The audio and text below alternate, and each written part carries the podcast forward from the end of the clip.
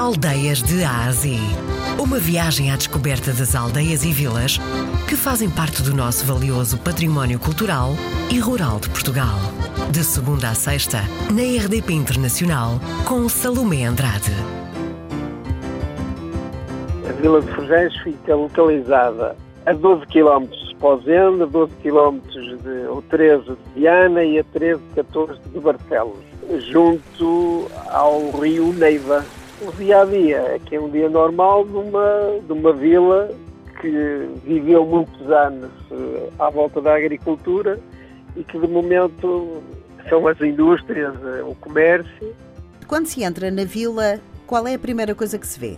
A antiga escola do, do primeiro ciclo e que neste momento é o Centro Cultural de Escolas de Linhos Faria, onde nós podemos encontrar património valiosíssimo ou seja, 8 mil azulejos do Jorge Colasso, num edifício imponente, mas o que realço é de facto o seu interior bem conservado.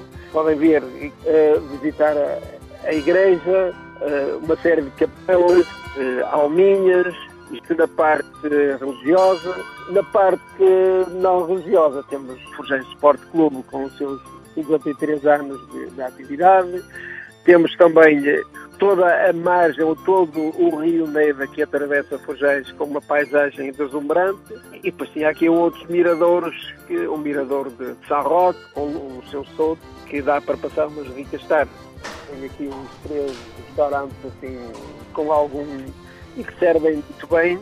Um bacalhau na broa de excelente, já foi premiado. Existe aí turismo de habitação ou turismo rural? Aqui em Forjães neste momento não existe. Quando é que é a festa aí na vila? A festa vila aproxima-se a passos largos, ou seja, o ponto alto é 18 de julho, Santa Maria de Forjães. A que é que cheira a vila de Forjães?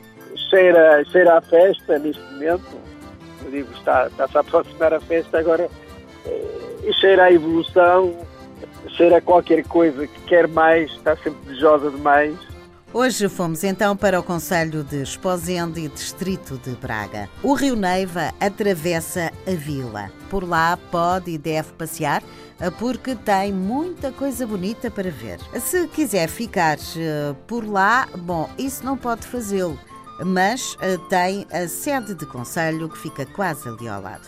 Quanto a comer, hum, por lá pode deliciar-se com um bom bacalhau com broa.